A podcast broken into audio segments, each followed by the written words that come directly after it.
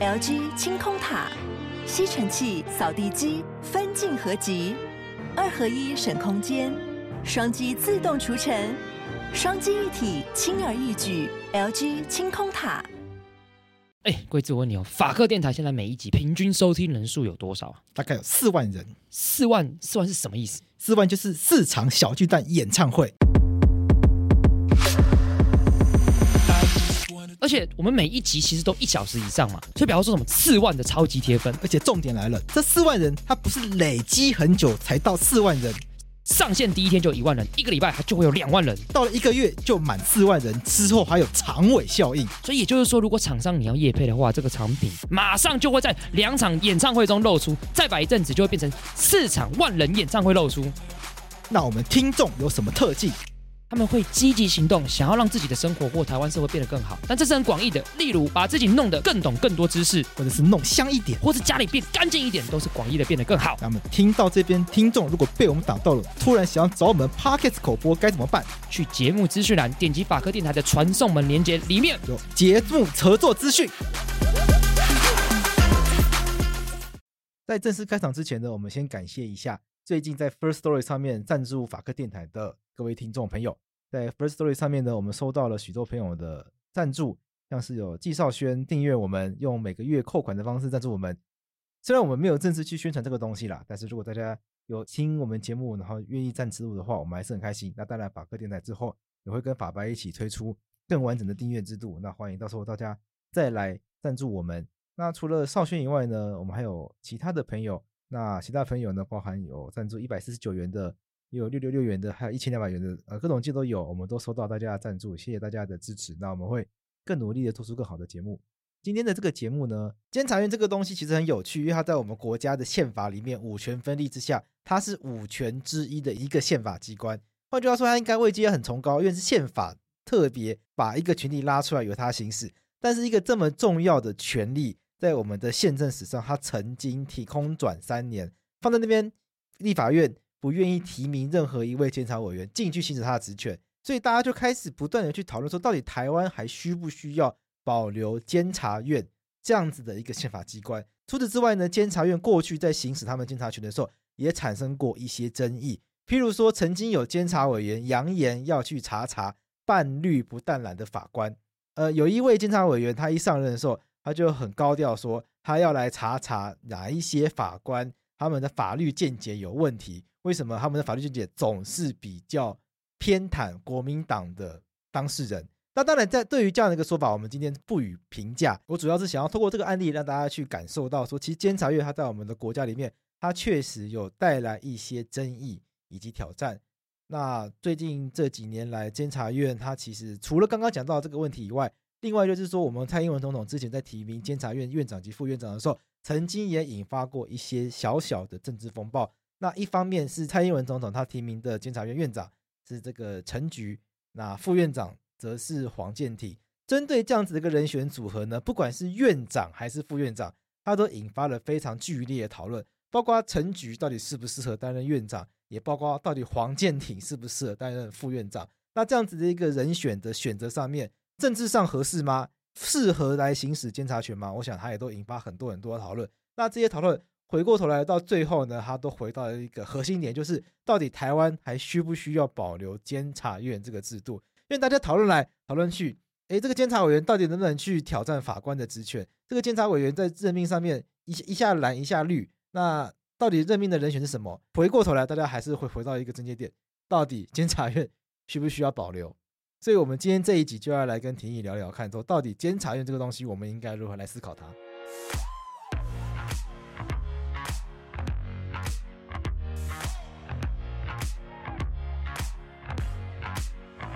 那监察院是什么？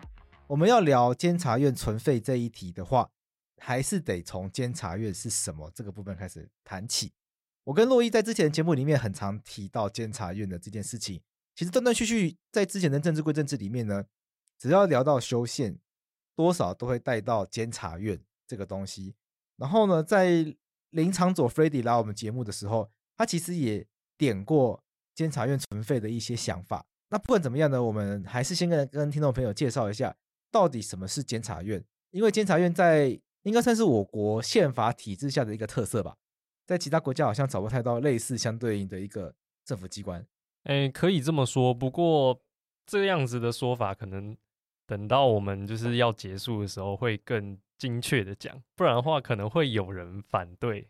然我觉得 反对理由很奇怪。你说监察院是我国孙中山先生所独创，放眼国际，独步全球，这个说法其实会被挑战。对，会被挑战。OK，那我们把它留到后面再说。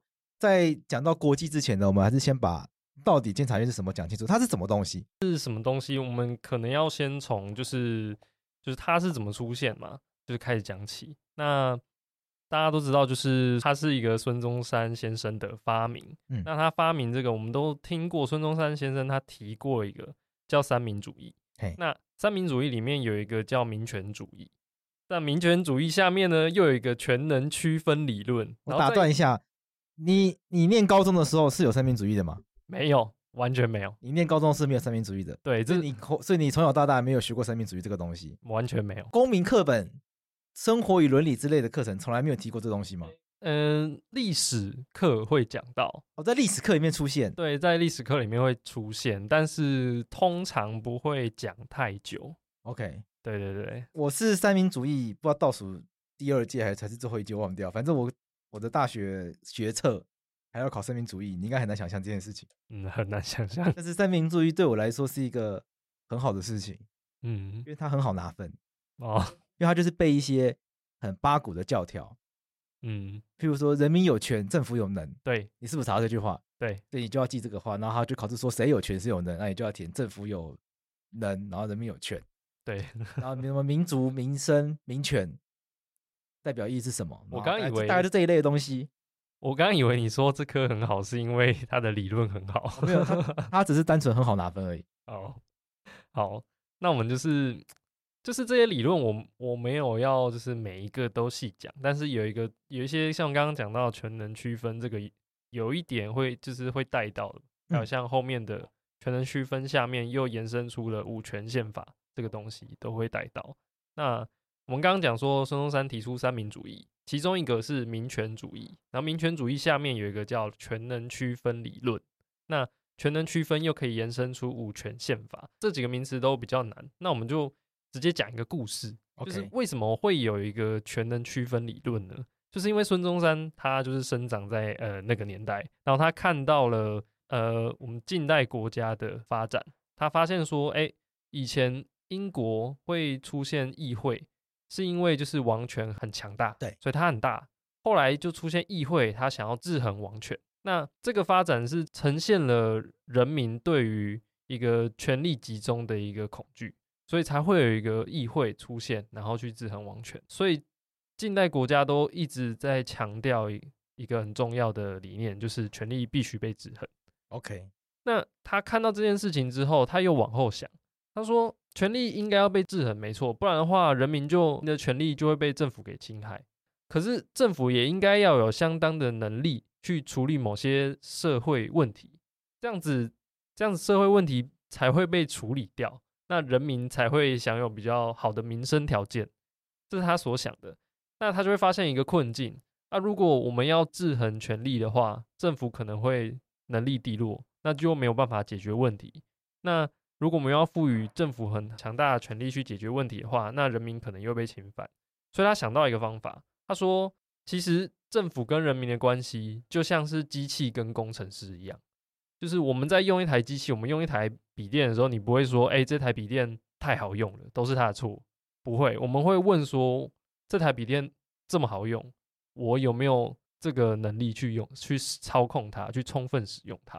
他就是这样想，他觉得政府就是一台机器，人民是一个工程师，重点是人民有没有办法好好操控这台政府的机器。所以他就提出全能区分，就说，哎，这时候政府应该有能力嘛？啊，那人民应该有权利，人民有权，政府有能。那人民有什么权？政权。啊，政府有什么能呢？就是他掌握了治权，就会有能力。那用政权去控制治权的话，这样子人民就会充分掌握政府，政府也会同时有能力处理好问题。听起来非常的完美，对不对？对。那他的人民有权，指的就是还有分什么直接民权跟间接民权。是，直接民权指的是。就是罢免，对对对，选选举罢免创制复决，对对，选举罢免创制复也都是。是，对，那那人民也不可能每个人就是每天都在行使政权嘛，才要衍生出一个机关叫国民大会。那治权呢，就分为五权，我们知道五权政府，那由国民大会去控制这五权政府的话，哎，那就一个出出现一个完美的宪政体制。就是人民能够透过国民大会充分掌握政府，然后政府又有足够的能力处理任何的民生问题，那就是一个国泰民安的一个状况的一个状况。对，跟其他国家比起来，我们比较常听到是三权分立，分成行政、立法跟司法，但他硬把它多拆两个出来，另外两个就是监察跟考试。对，那监察到底是干嘛？监察是因为就是他讲的监察权其实就是弹劾权，那。他认为西方国家都把弹劾权放在议会，造成一个现象，就是像他看到美国，就是议会有弹劾权，那导致说议会往往会用弹劾权去弹劾总统底下的人，去挟制总统说：“哎，你要听我的话。”对，造成一种现象，他称这个叫做议会专制。那他为了避免议会专制，所以就认为说：“哎，这时候立法权里面的弹劾权应该要被抽出来。”所以就形成了我们现在的监察院。所以你的意思是说，监察院他行使的职权，在某种概念下面，其实本来应该是属于国会的职权。那我们台湾现在的国会是立法院，换句话说，这其实监察院他现在所行使的职权，在某种概念下面，其实是要回到立法院来行使的。是，没错，意义在这边，主要讲的就是弹劾权啦。对，弹劾权应该要回到立法院，但是。这个实际上去研究的话，会发现其实应该要拆成两个部分。所以你的意思是说，监察院它的职权在孙文学说里面，孙中山先生或者是我们尊称他国父孙中山先生都可以。他的想法是，西方的国会权力太大了，必须要把一些权力独立出来，交由监察院来行使，来避免发生国会专制的情况发生。是，就他一开始想法是这样。对，那我们是不是先来介绍哪一些权力被分出来了？也就是现在的监察院，它到底可以行使哪些权利？因为我想我们的听众朋友应该对于监察院都非常的陌生了，包括我个人在内，对于监察院其实可以说是完全的不了解。台湾甚至在宪政史上，监察院曾经空转了三四年，因为监察委员没有办法获得立法委员提，就是总统提名之后呢，立法院一直不愿意行使同意权。所以台湾其实，在宪政史上面曾经有过一段时间是监察院没有监察委员情况。那在这一段时间里面呢，台湾的政治宪政秩序呢，也没有太大波澜。是，所以这一段空窗期反而证明了台湾好像没有监察院，好像也不会怎么样，有点荒谬了。其实，其实我自己调查完之后，我是有一点反对这样子的讲法啦。对，虽然很多人都是这样讲，就是说，哎，好像大家都不知道三年多的期间没有监察委员，那监察委员有跟没有好像差不多。但事实上，就是因为就是，就算现在有了监察委员，你还是不知道他在干嘛，所以就表示其实有很多的工作隐藏在水面底下，在默默的运作。哦、那当他消失的时候，你也不会察觉到他其实就是没有在没有在运作了。你的意思到底是监察院好还是不好？这个 听不太出来。你到底是指他应该要存在还是不应该要存在，或是需要他或不需要他？我觉得监察权应该存在，可是它不一定是要以监察院的方式存在。你的意思是说，有这个权利，监察这个权利很重要，要我们的政府体制里面要有人做这件事情，是，可是不一定要。这在组织上面不需要一定非得设计成有一个独立的监察院在这边做这件事情，是你的概念是这样？是我我我自己的想法是这样，我觉得在谈监察院存废的最前面最前面有一个很重要的一个观念是，因为一定会有人打从就是看到这个题目开始就心中已经有一些想法，但是我们要必须要先讲是废除监察院不等于废除监察权。那废除监察院也不等于说监察权会不独立，那废除监察院也不代表政府会从此缺乏监督。OK，这些观念必须先确立起来，我们才有办法秉持一个很开放的态度去谈论监察院到底要存还是废。因为我私底下跟一些就是比较比较懒的朋友聊过，是我就不我就不说是谁了，因为不想要不想要代理别人或者是帮他代言什么的，因为都是很私下的对话。我就说，为什么修宪这一题这么困难？他们说，因为废考监这两件事情，在国民党的认认知体系里面是一件很辛苦的事情。我就说，这个这个基本上应该是大家都有共识的事情啊。但是我就说没有，因为这是国父遗教。对于国民党来说，要去废除考监，等于就是背离三民主义思想。对这个对国民党来说是一个认知体系或者是意识形态上的一个很巨大的冲击，它非常不容易。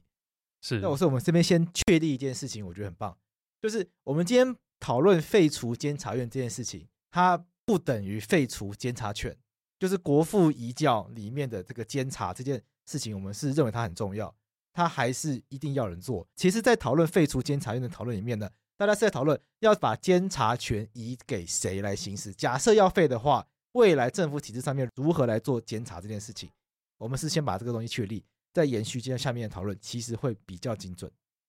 那我们是不是要先来跟大家讲，到底监察权是什么？它到底对我们的生活，对我们的人民来说，为何这么重要？对，现在监察院行使的，或者是说我们广泛的说，它的职权其实非常多啦，但是大家可能不知道。那我先简单讲过一遍，就是他会行使调查权，他会行使纠弹权。然后会行使审计权，他会做巡回监察，他负责阳光司法，然后他负责维护国家人权，然后他也会进行监视，就是监督考试那个监视。那这么多东西，那我们可能先讲一个最重要的，就是纠弹权，因为孙中山也讲，就是他自己的认为是，就是监察权其实指的是弹劾权。那现在的监察权其实指的是包括纠弹权还有审计权。对，那什么是纠弹权呢？纠弹权其实就是指纠正、纠举跟弹劾。弹劾是里面最重要的概念，大家都听过“弹劾”这个字。对对对，弹劾的意思就是说，如果就是公务人员他有违法或失职的情况的话，你去你去弹劾他，监察委员会去弹劾他。提出弹劾案之后呢，监察委员就会连同证据把他送给，目前是送到司法院底下的惩戒法院去进行审理。那这就是弹劾的运作。那纠举是什么呢？纠举其实是一模一样，就是公务人员也是违法或失职的状况，只是他这时候监察委员提出的对象就不太一样。他提出的对象是，就是这位公务人员的长官，是他跑去跟提出给长官问长官说：“哎，你是不是应该要惩处一下这个公务人员？”对对对，那长官是决定惩处，或者是决定不惩处的话，他必须就是再回复理由给监察院。那纠正的话，就是指说行政院或者是他所属的机关，如果他施政有不当的情形，那监察委员呢就可能会提出纠正案去纠正这个机关，就说：哎，你可能施政哪里有做不好的地方。那弹劾被弹劾的公务人员，他会面临什么样的状况？比如说赖清德当台南市长的时候，因为他拒绝进入议会，他有一阵子因为赖清德他主张当时台南会议会的议长李全教涉及贿选，所以他那时候就抵制议会。他就拒绝进入议会接受质询，就最后被那个监察院弹劾。那想问一下，就那弹劾会怎么样？公务员会怕弹劾吗？假设弹劾根本也不会怎么样的话，那谁会怕弹劾？公务员如果被弹劾的话，送进惩戒法院里面审理，那惩戒法院的法官就会决定说，哎，是不是要对公务员进行惩戒处分？那惩戒处分最严重的就是会被免职，那有可能会被撤职。或者是呃，这个可能比较可怕一点，剥夺或减少退休金。然后这个公务员都怕，公务员都怕这个。对，遇到这种状况，就是大概就是最害怕的。公务员就是要稳定的收入，延续到退休之后的稳定收入就是退休金。对对对，那其他比较稍微比较轻一点，可能休职、降级、哎减俸、罚款、记过或申诫等等的。那纠举呢？纠举之后会怎么样吗？一纠举的话，他就比较像是哎丢给长官之后，长官知道这个人可能有点就是在职务上有点过失的情形啊、呃，或者是说啊、呃、不要讲过失好了，就是可能有点做不好的情形。那这时候他就会考量说，到底要不要用这个人，还是说把它停职，最严重把它停职掉等等，或做一些其他急速的处分。那纠举就是说，监察院叫你的长官看一下这个人啊，你你看一下你小弟搞什么东西这样子。对对对对，对纠举大致概念。那纠正呢？纠正的话，就是诶、欸，简单来讲，就是监察院在跟行政机关说，你的什么样的施政有有点问题，出现了一些状况，你应该要进行行政上的调整，你可能要检讨一下，你为什么施政会出现不当的情形。OK，那最近的纠正案呢，我可以举一个我自己比较有感的例子，就是因为我最近因为办一些案件的关系，有开始注意到大学里面有一些老师叫专案教师，那专案教师他们长期劳动权益是被漠视的，那监察院就针对这个状况提出了纠正，他就纠正教育部说，为什么你都不去管一管那些大专院校他们在剥削专案教师的情况？所以监察院针对一件事情，也就是教育部他放任大专院校剥削。老师劳动权利的这样一个状况提出纠正，所以纠正就是针对事情去提出来的。是，那提出之后，教育部可以不理他吗？基本上依据我们监察法的话，就是行政机关他是不能不理他的啦。他就是规定说，哎，你收到纠正案之后，你要立刻做适当的改善或者是处置，而且也要就是书面回复监察院你改善的情形怎么样。那如果就是超过两个月都没有把就是处都没有改善，或者是说没有回复给监察院的话，监察院就会对你进行质问。质问是什么意思？质问大概就是就是问一问，是把他叫来问吗？嗯、呃，叫来问的话有点尴尬，是到底能不能叫来问？这会不会是像是一种质询？然后会有一点就是侵犯到原本的立法院可以做的事情？这其实有一点疑问。OK，对。那我们讲的监察院的职权，除了这些以外，还有其他权利吗？那我们刚刚就是谈到，它还有一个调查权，就是怎么是调查权呢？简单来讲，就是调查权利啦。因为我们刚刚讲说，监察院他会去关注公务人员他有没有违法失职，或者是行政机关他有没有施政不当。那你要知道他们有没有做这些事情，你就应该要先去调查一下，到底是事实是怎样。所以就是他就是有一个这样子的调查权。OK，合理啊，因为你要去。讲人家哪里做不对，你要能有能力调查嘛？如果你都没办法调查的话，你就只能乱讲，那乱讲谁会理你？对，没错。所以他们基于这个调查权，他们也可以做一些，比如说去跟行政机关调阅一些资料来看一看啊，或者是说就是找专家学者来，请他们提供一些意见啊，等等的，做这样的事情去厘清一下事实真相是什么。OK，那你刚刚还提到个什么审计权、巡回监察，那个就是指什么？哎，我们先讲巡回监察，它。巡回监察其实就是调查权行使的一种模式啦。巡回监察的话，你就是你可以想象一下，呃，其实这就是承袭中国以前就是御史在做的事情。以前中国御史他们可能会依照就是他们去监察的事项不同，去分为什么巡农御史啊、巡按御史啊，这种巡查地方的御史叫巡按御史。这我们讲的巡回监察，大概指的就是像巡按御史做的事情，就是跑去地方看一看有有没有发生什么问题，大概就是这样。微服出巡那种概念。对，微服出巡，然后微服出巡是皇帝。对对对对对，而且有趣的事情是在巡回监察的时候，就是有规定说，监察委员应该要就是设定一个时间跟地点，接受人民的陈情。这个这就是就跟什么很像，就是人民就会拦轿喊冤，就说大人呐、啊、冤呐、啊。就是 就是就是这个情形，哎、欸，我完全不知道这件事情、欸，哎，完全没有听说过什么监察委员要来的，大家可以去澄清，好妙、哦。其实其实他们每次就是巡查期间收到的陈情案数非常多，就是每年平均要从二零零四年开始，每年平均收到的，在巡查期间收到的件数有五百五十件。哦，OK，我如果上监察院的网站来看的话。针对陈情书，监察院还要提供范例，是，所以大家如果要陈情的话，其实上网去找，还可以找到如何来写的一些范本。那巡回监察是这样子的话，那审计是指什么？审计的话就比较特别，审计简单来讲就是查核一个单位的经济声明啦。那我们把它先把它想成是一个公司，如果我们要投资一家公司，就是我们是不是要知道这个公司到底好不好？那公司。营运的话，它会出现一个营运的结果，这时候就可能会有会计人员去去查核它，就是说，哎，你到底是不是真的？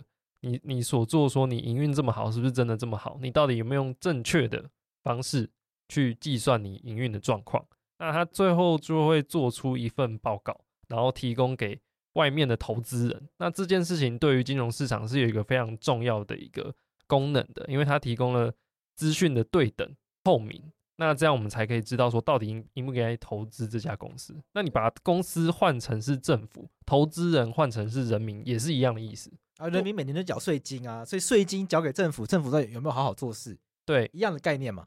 对，一样的概念。所以我们审计人员就会去诶查核说，诶，我们的预算执行的成果大概是怎么样，或者是我们政府财务状况啊，有没有滥用款项啊，或者是它政策的绩效如何，都会做一些查核，然后最后做出一个报告。这个报告送到立法院，那就会让人民的代表知道，然后也是让人民知道的意思。那人民就能够能够本于这样的资讯去决定说，下次还要不要选出这个执政党去去进行施政，去进入政府。那最后一个是你刚刚还有提到一个国家人权，其实我们刚刚讲纠正的时候，稍微带到就是，诶，贵志刚刚有讲说就是专案教师的情形，那个就有一点带有人权色彩在。那就是因为就是监察院它有纠弹权，所以它就是为了行使纠弹权，它可以进行进行调查，调查行政机关施政有没有不当。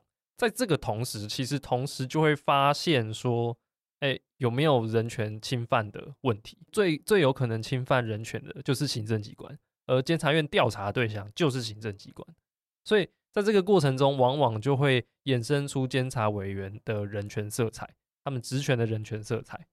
那我们讲监察院负责国家人权，主要要可能要谈到的就是所谓的那国家人权委员会。首先是因为一九九，那国家人权委员会首先是因为一九九一年的时候，联合国人权委员会在巴黎进行一个国际研讨会。那他们是在讨论说，就是诶，如果国家要就是促进并且保护人权的话，他要设置一个国家人权机关。那应该要有怎么样的一些职权？应该要什么样的设计？这样子的一个原则，后来我们就称为叫巴黎原则。那后来这个巴黎原则在一九九三年又被联合国的大会给做成决议通过。那所以就是变成是有一点确立它的一个重要，在设立国家人权机关上的一个重要的原则地位。那这个原则也一直不断的被我我国的学者就是拿出来说，哎，我们我们的国家也应该要设依照巴黎原则这样子的高度去设立一个国家人权机构。后来就是直到就是二零一九年，我们后来就通过了就是监察院国家人权委员会的的法律。那二零二零年就正式成立，设在监察院底下。所以我们会说，监察院目前现在就是也是负责国家人权保护的。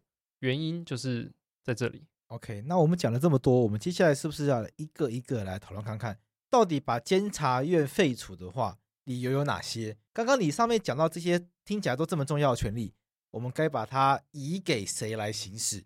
那会不会让取得这些权利的人权力过大？我们是不是一个一个来讨论？OK，那我们讲就是废除监察院主要的几个论点，我自己大概分成四个。那首先第一个就是认为说，哎，监察院我们刚刚讲说它有一个调查权，那这个论点就是讲说这个调查权其实应该要回归给立法院，这是什么意思呢？就是我们刚刚讲调查权指的是它是针对特定事件或者是行政机关施政情形予以调查的一种权利嘛。那它其实原本这个调查权存在是在国会里面，因为调查权要用来辅助国会去进行一些立法上的决策，为什么呢？因为国会对于行政机关，它可以去进行制衡。那它有什么样的权利可以进行制衡？它可以去立法，它可以去修法。那行政机关就必须依据法律来行事嘛。那他还可以做什么？他还可以去审议预算，行使人事同意权，甚至进行倒阁。那这些作为都必须要基于一个客观的资讯去做成。这就是为什么国会应该要有一个调查权存在。可是，在我们台湾的情形就比较特别。如果我们看宪法的话，你会发现宪法第九十五条跟九十六条明文规定了监察院为行使监察权得得得得得得得得，就是后面讲的内容，就是说就是所谓的调查权的内涵。可是立法院却没有这样子的一个设计，过去就产生说立法院到底有没有调查权的一个问题。那后来是怎么处理呢？后来就是透过大法官解释。去确定说，哎，首先是四至三二五三二五号解释，在这里面大法官就说，哎，基本上宪法没有修，那调查权就应该归由监察院去行使。那立法院，好吧，你既然要进行什么立法修法等等的任务，那我给你一个文件调阅权。所以立法院最初还没有什么调查权，它只有文件调阅权。那后来又发生了就是所谓的三一九枪击案，然后后来成立一个就是真相调查委员会。那这个委员会有一些宪政上的争议，所以后来又进进行释宪，所以促成了四至五八五号解释，在这号解释里面，大法官就直接讲说：“好吧，立法院你就是有调查权。那既然立法院有了调查权，为什么又有这样子一个争论，就是说调查权应该要回归给立法院呢？其实，虽然五八五号解释就是肯认说立法院有调查权，那我们现在的司法院院长许宗力，他曾经在那号解释有提到，其实会面临到一个问题。他说什么呢？他在释字第五八五号解释的部分不同意见书就说：“哎，虽然很大多数的大法官都觉得说，立法院跟监察院啊，就算都有了调查权啊，反正他们的职权不一样，应该就不会互相冲突。可是实际上，如果我们看宪法的规定，你会发现立法院有一个权利叫做议决国家重要事项的权利。那这会发生什么事情呢？基本上，立法院只要能够说明这件事情是重要的，他就可以去议决它。那既然要议决它，他是不是也要本于一个客观资讯？那就表示他可以调查他，就会产生一个现象，就是说立法院只要觉得它重要，他都可以调查，就有可能导致立法院跟监察院对于某一项可能稍微重要一点的事情，他们都觉得很重要，两个院就会争相调查。那争相调查会发生什么事？首先呢，它就会造成国家资源的浪费。明明就是同一件事情，可是有两个宪政机关都要调查。那再来是说，被调查者他要两边跑，那就会浪费不必要的时间。最后面最重要的理由其实是，如果两院都进行调查，并且做成了调查报告，那如果他们做出来调查结果不一样，要听谁的？哦，就同一个事情不能有两个判决的概念了。对对对对对。那这时候，哎，我我们说立法院就是做出哎调查报告，然后判断一个一个政治的责任。那监察院虽然我们会说它主要涉及的是。去纠谈涉及的是法律责任，其实它纠正的部分也涉及了所谓的政治责任在内。那这时候人民到底要听哪一个院的调查报告，去判断说行政机关到底应不应该负政治责任？国会调查权这个事情，在过去台湾的宪政史上出现过最大的争议，就是在三一九枪击案。三一九枪击案发生的时候，提议你几岁？哎，几岁啊？你你有你对这件事情有印象吗？呃，其实没什么印象，很合理，因为发生这件事情是我才国二还国三，我，我猜你大概才小三小四而已。哎，我二零零四哦，那我小一哎，那难怪你完全没有印象。所以三一九，但是在我们年龄有差这么多，为什么差这么多？有点有点突然有点震撼哈。对，三一九枪击案发生的那个当下，其实我跟我朋友在星巴克 看书，突然想起，突然突然觉得有点荒谬，没想到没想到我们年龄差那么多。那这个事情发生的当下，路上就有那个苹果日报出来发那个什么号外，你有拿过号外那个报纸吗？没有，就是电影里面会这么号外号外，那那个是我人生第一次看到号外这个东西，因为因为发生三一九枪击案，所以苹果日那当时也没有什么脸书啊，手机网络也没那么发达啊，所以苹果日报他立刻就是印刷一大堆号外，然后在路上到处发。所以我们就拿到号外，哇，人生第一次拿到这个东西，很酷。所以三一九枪击案在当时是一个被大家认为是一个非常震撼性的一个事件，然后也被认为是民进党及总统候选人陈水扁当时胜选的一个关键。那国民党那不爽啊，就怎么可以两颗子弹让人家上选？所以后续国民党追这件事情追得非常紧。当时立法院最大党还是国民党，虽然民进党陈水扁当选总统，可是立法院还是被国民党拿走。所以他们国民党呢，他们在立法院里面去推动三一九征调特别法。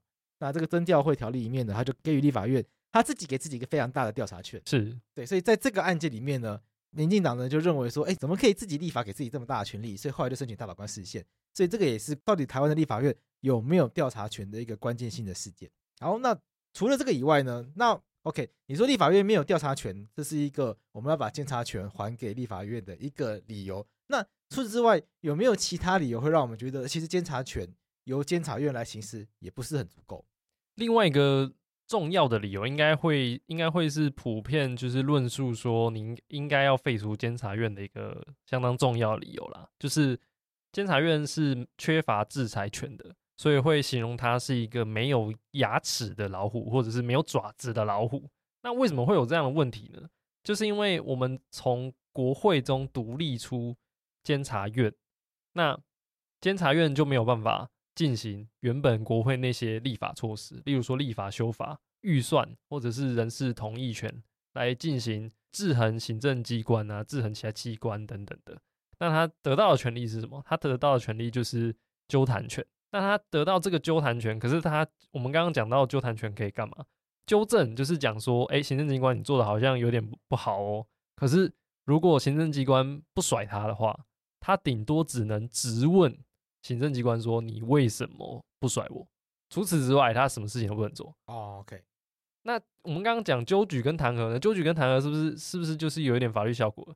哎，是有。可是纠举是要干嘛？他是把公务人员就是违法或失职的情形交给长官去处理。那长官如果不处理呢？拿回来，那只能依据监察法，也只能要求说，哎，长官你应该要附理由，告知我说，监察院说为什么不处理他？那监察院如果不满意呢？其实也不能干嘛，他们只能转而去提起弹劾案。所以最后、最终、最终，监察院最后的一个一道手段就是弹劾嘛。那可是弹劾能干嘛呢？弹劾在现在设计里面，就是提出弹劾案，然后把证据送进司法院的惩戒法院，审理的机关是惩戒法院，是司法权。你监察权其实是不能动说，哎、就是说我要我决定要怎么处置这个人，完全没有办法。就等于说，你最后最大的一个权利，你也不能自己决定最后的结果是什么。所以听下来，我觉得有两个部分。第一个是监察院有调查权，但调查完之后呢，他不能自己下决定，他不能调查完后觉得干你这个行政机关违法又侵害人权，我处罚你。监察院没有办法这样子，他只能调查却不能处罚。所以他把调查权拿在手上，他却不能够处罚这些违法失职甚至侵害人权的行政机关。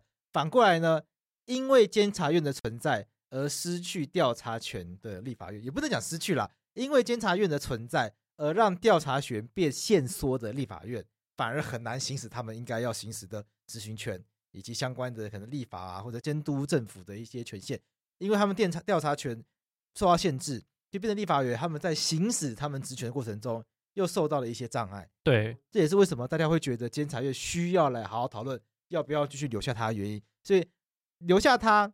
他又不能够自己决定要不要处罚别人，他又造成立法院行使执行的障碍。是对，所以我觉得这个是他关键在变。可是我觉得会有一个问题是，假设监察院他可以自己决定，我就是要来弄弄你，那不会球员兼裁判吗？哎，检察官也是调查完证据后起诉给法院决定被告有没有犯罪啊。那监察院自己决定、自己调查、自己起诉、自己判决，这不会有问题。是，所以我自己也觉得，虽然这是这个论点是。对于监察院存在本质上最深层的一个论点，但我自己不是很能够认同这样的论点，因为就是你如果真的赋予他制裁权，比如说好了，以前就有一个监察院院长叫王作荣，他就主张说，因为弹劾制度分成弹劾权跟惩戒权啊，弹劾权在监察院，惩戒权在司法院，就导致说就是弹劾权一直没有办法被伸张，所以他主张说惩戒权要移回来。可是这样子的问题就是像我们刚刚讲的嘛，那你就变成球员兼裁判嘛，你就可以自己提弹劾，觉得这个公务人员做不对，做违法或失职，你就自己提弹劾，然后自己审。那假设这个公务人员进来的时候就说，哎，说他很冤啊，他自己没有失职啊，也没有违法啊，尽忠执法。那你觉得作为监察院他自己提出的弹劾，他会拉了下脸，就是做出一个不同的决定嘛？就说，哎，好，其实我们看过之后发现。你好像有尽忠职守，那我就不惩罚你。理性去想的话，好像不太可能发生的。那其他国家呢？我们来看看其他国家到底是怎么样来处理他们监察权。我们是先来确定一件事情，就是你查这么多资料，其他国家有监察权这个概念吗？有监察权这个概念的国家非常非常多，哦、真的、哦。所以其实它是个常见的东西。对，非常非常多。其实我们讲监察权，监察权可能大家就是会被我们的监察院。或者说我们的宪法设计给绑住，认为说监察权是一个多特殊的东西，其实它不是，它全世界一百多个国家，快两百个国家都有监察权，只是设计的方式不一样，大小不一样。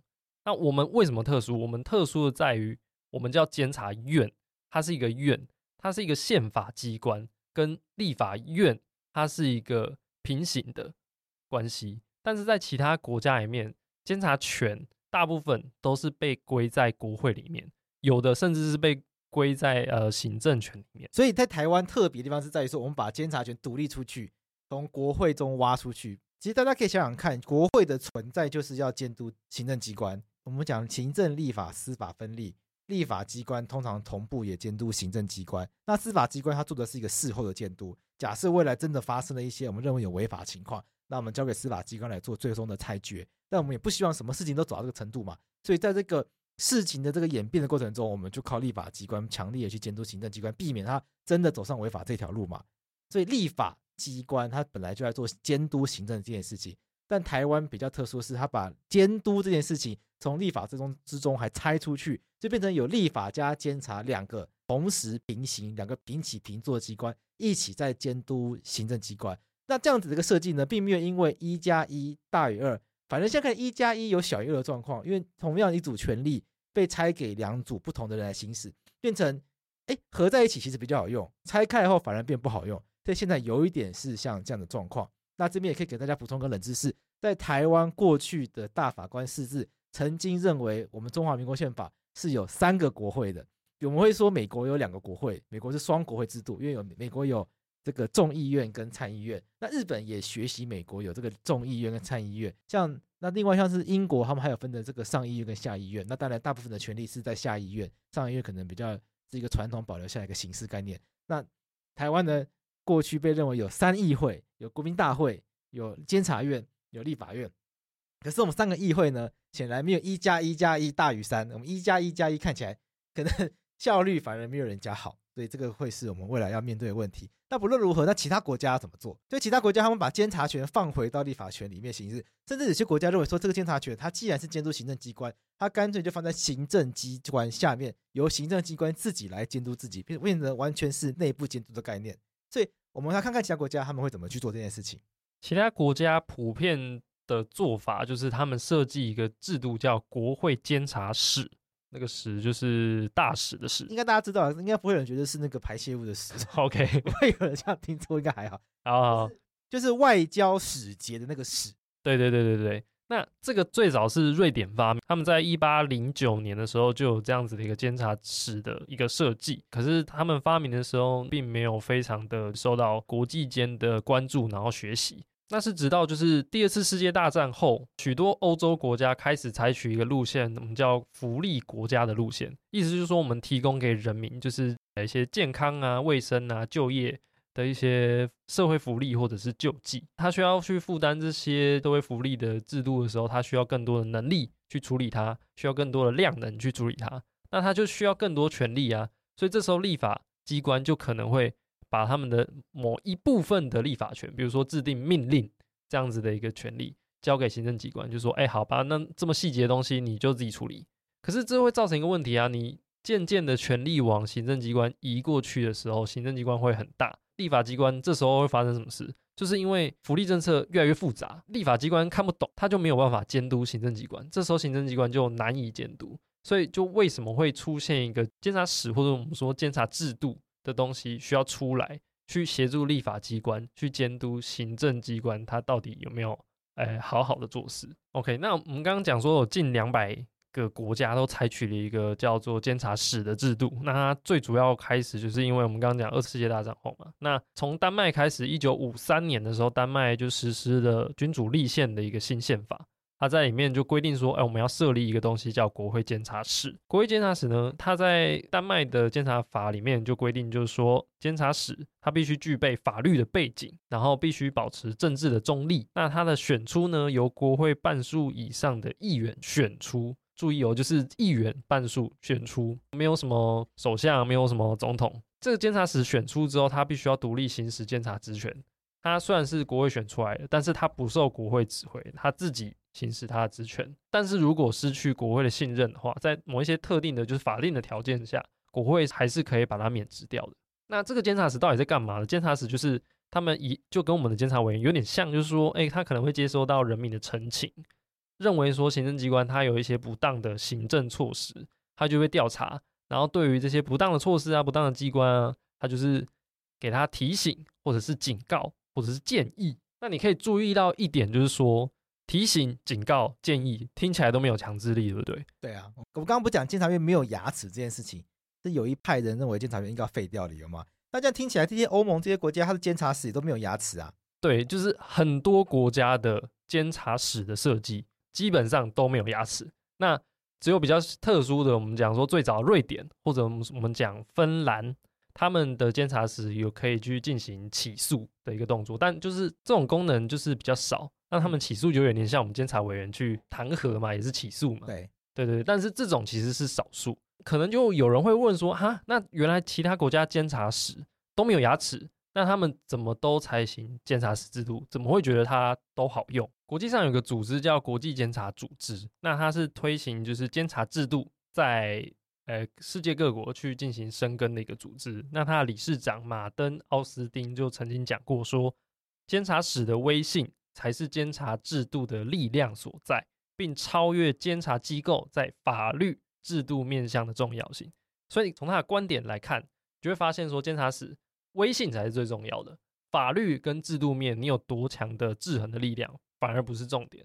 那我们可以再看另外一个，就是曾经就是担任维多利亚大学在加拿大的一个议员史蒂芬·欧文，他提出一个更具体的论点，就说他认为不具强制力是监察机关的优势，而不是劣势。监察时对于案件事实充分的调查，谨慎考量所有的论点，完整分析问题，并且提出报告。这种理性的分析远比施以强制力更具影响力。这是为什么呢？就是因为你没有法律上的强制力，所以你可以毫无顾忌的，本于一种理性去做成一个客观的报告，交给他人，告诉告诉他说，你认为监察室认为。你的行政到底有哪里不当？在没有强制力的情况下，就代表说监察室对你做成的任何报告跟建议，都不是压着你、逼你吞下去的。那就代表说监察室没有办法从这个过程中得到任何的利益。可是为什么他这么做？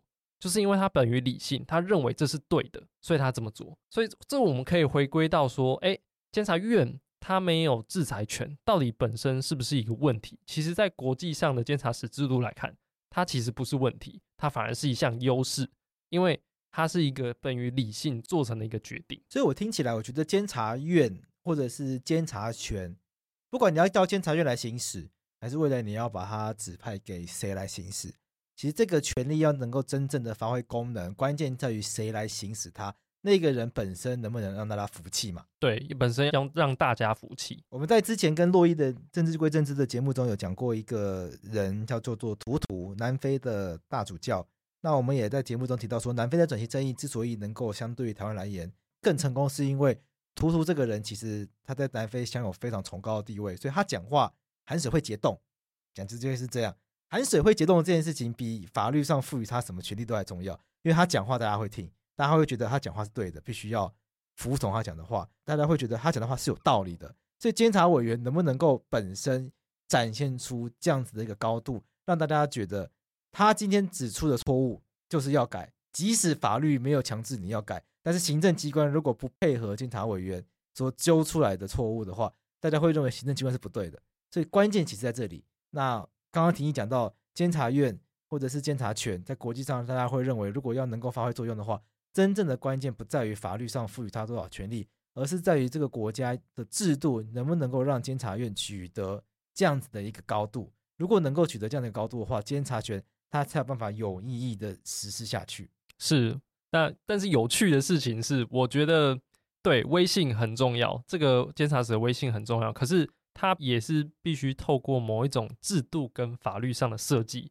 让我们能够成功的找到有威信的人进来，对，这也是需要透过一个法律跟制度设计。我举一个例子好了，欧盟也是有设计监察使的一个国际组织。那他们当初会决定说要设计监察使，就是采取了丹麦的一个做法，因为丹麦的做法后来也成为全世界各国普遍的一个做法，而不是瑞典比较一种强硬的做法。那欧盟他要选出他们的欧洲监察使，那依据他们所谓欧洲监察使法的规定，这个监察使必须由欧洲议会去派任，然后他必须是联盟的公民，拥有完整的人权跟政治权利。那他必须提供一个独立性的保证，这个保证能够达到就是国家对最高司法官员的要求，什么意思？就是大法官的要求了。他独立性必须到这么高，或者是具备承担监察使职务的能力跟经验。听起来这个资格来看，他们非常重视的是他的独立性高不高，还有他的能力跟经验够不够的这个问题。那后来发生一件事情，就一九九五年的时候，他们准备要指定第一任监察使，丹麦跳出来反对第一任监察使的人选。那为什么呢？这个人选他是这个人选名字叫西格贝特·艾博，他是德国基督教民主联盟的政治人物。这个人丹麦跳出来反对他，并不是因为他这个人本身有什么样的很大的问题，而是单纯是因为他是一个政治人物，所以我坚决反对他。所以后来第一任的欧洲监察使就改由曾经担任过荷兰监察使的人选担任，而第二任监察使也变成是有曾经担任过希腊的监察使的人来担任欧洲监察使。那从这个过程来看，你可以发现欧洲监察使的一个人选上，他们非常强调的是政治中立，他必须把政治给排除掉。可是如果你回过来看我们的我们的监察院里面监察委员的呃任用资格。你会发现说，哎，宪法增修条文虽然规定说我们的监察委员他必须保持政治中立嘛，但是我们的监察院的组织法却是怎么规定的？它是规定说，曾经担任过立法委员或者是直辖市议员，或者是所谓清廉正直并且富有政治经验的，你只要声誉卓著就可以担任监察委员。也就是说，我们的组织法就是门口大开，就是欢迎你有政治经验的人进来。那你就算在宪法增修条文里面规定说你要政治中立有什么用？就是因为你你在组织法里面就希望这种人能够进来啊，那你怎么能够期待说我们的监察委员能够达到确实做成呃确实达到政治中立，并且达到像欧洲或者说我们说全世界普遍国家那样监察史的一个高度跟威信？我觉得最后我们可以来想一下，就是说台湾最近这几年来提名监察委员的这个状况了。我们不要讲委员好了。台湾最近这一次提名的监察院院长跟副院长是民进党的陈菊跟国民党的黄建庭嘛？那我想陈菊跟黄建庭这两个人到底怎么样？我们这边不做评论。但我想从这个提名模式，其实很明显看得出，他不是在走政治中立这个模式，而是在走蓝绿和谐这个模式。是从蓝跟绿里面各挑两个看起来相对比较没有争议的人选进去当。这是我们蔡英文总统在提名监察院院长跟副院长的时候，他的思考路径是这样。那显然跟刚刚提到的这个欧盟啊。国际的这个潮流啊，是背道而驰的。因为国际这潮流听起来是，建好监察委员，你在挑选他的时候，你就要跟挑法官一样，你要非常的直接的想，怎么样去挑选是可以真正做到政治中立的。所以最好是都要跟政治没有关系的人物。那我想，不管是陈菊和黄健庭这两位的人格、政治上的评价什么的，我们今天这边不讨论。但是很明显，这个选择方式是不是这个国际潮流上面所选的一个政治方式？是。所以今天这一集呢，我们希望通过这样的讨论，可以让大家来想想看，就是做监察院，第一个让大家认识看看他到底在做什么事情，然后我们再想想看，说如果监察院未来在修宪的工程中，我们要来讨论它去留的话，我们可以想想看，也许监察院它所行使的权利，其实本质上本来就不一定一定要独立出来由监察院来行使，或许放到立法院下面来行使未尝不可，而且可能会做得更好，因为它其实一开始就是从国会分出去的嘛，是。那假设如果觉得我们还是觉得监察院要留下来的话，那也许我们要来想想看，哎，即使要保留监察院修宪的这个过程，我们也可以把监察院它把它改得更好。